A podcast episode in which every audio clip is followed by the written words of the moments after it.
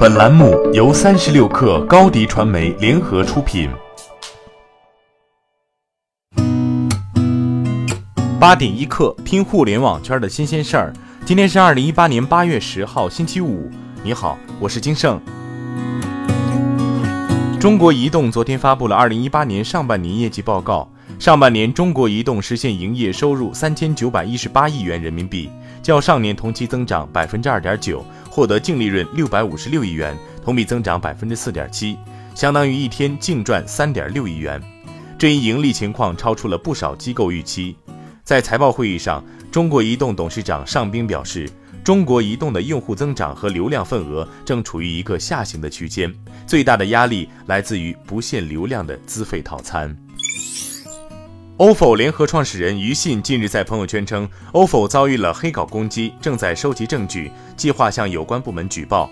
他在朋友圈写道：“前两天一家独大的稿子，基本逻辑没看懂，似乎是个没写完的东西。今天又出来一个分不清我和你，数不清五个字还是七个字的黑稿。看踢球的段子写了多少次了？蚂蚁和我们也都否认过了，仍然不知疲倦的在写。”瑞银证券董事分析师刘志景表示，中国互联网行业的人口红利消退，但我们认为内容付费带来的机会正在增大。我们估算，到二零二二年，内容付费规模将高达八千二百九十亿元，而目前为四千四百四十亿元。瑞银证券预计，二零一八年至二零二二年增长最快的付费内容子行业是网络视频。刘志景认为，中国网络视频行业在这五年中的年均复合增速有望达到百分之二十八，二零二二年的规模将增至两千四百二十亿元。蜻蜓 FM 昨天宣布与纵横文学达成战略合作，纵横文学将为蜻蜓 FM 独家开放一千本作品的优先选书权，同时作品由蜻蜓 FM 制作成有声书后，也将分发给纵横文学旗下的熊猫看书 App，形成双向合作。蜻蜓 FM CEO 肖毅表示，蜻蜓 FM 付费音频中有声书的复购率高的离奇，超过了期望值和估算。此前他在视频行业工作时都没有见过这么高的数字。原本八月十八号就是火箭少女幺零幺发布首张专辑的日子。就在这个关口，女团中的孟美岐、吴宣仪、张子宁三人及经纪公司乐华娱乐、迈瑞娱乐于昨天发布联合声明，宣布提前与腾讯艺人经纪子公司海南周天公司终止合作。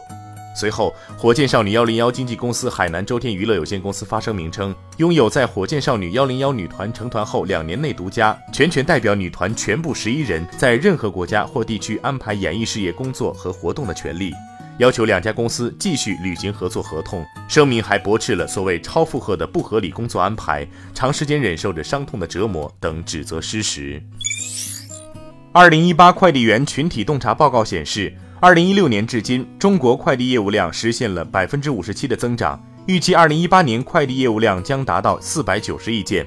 中国快递员数量增长了百分之五十，总数量已经突破三百万，平均工资在每月六千二百元左右。特斯拉 CEO 埃隆·马斯克在 Twitter 上透露，正考虑将特斯拉私有化。而外媒近日在报道中建议，错过了亚马逊和谷歌的股神巴菲特借此机会买下特斯拉。这一想法看似非常大胆，但却有实现的可能。巴菲特曾经不看好科技股，但后悔错过了投资亚马逊和谷歌的机会。目前，他也持有五百亿美元的苹果股票。如果他有机会投资特斯拉，他可能也会考虑。事实上，巴菲特也曾投资过电动汽车公司。他在2008年9月投资了国内电动汽车厂商比亚迪。新鲜资讯不遗漏，再来快速浏览一组最新消息：二十八家中企入围全球挑战者百强，阿里、腾讯晋升为全球领导者。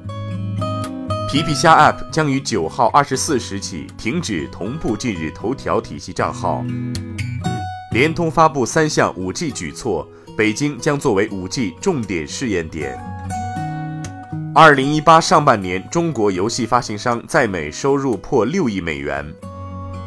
新 iPhone 和 iPad 发布前夕，苹果组件订单数量大幅攀升。软银将再向众生空间 WeWork 投资十亿美元。三星正式发布 Galaxy Note 九。今天咱们就先聊到这儿，更多精彩内容就在三十六个 App 音频频道。责编：彦东，我是金盛。八点一刻，咱们下周见。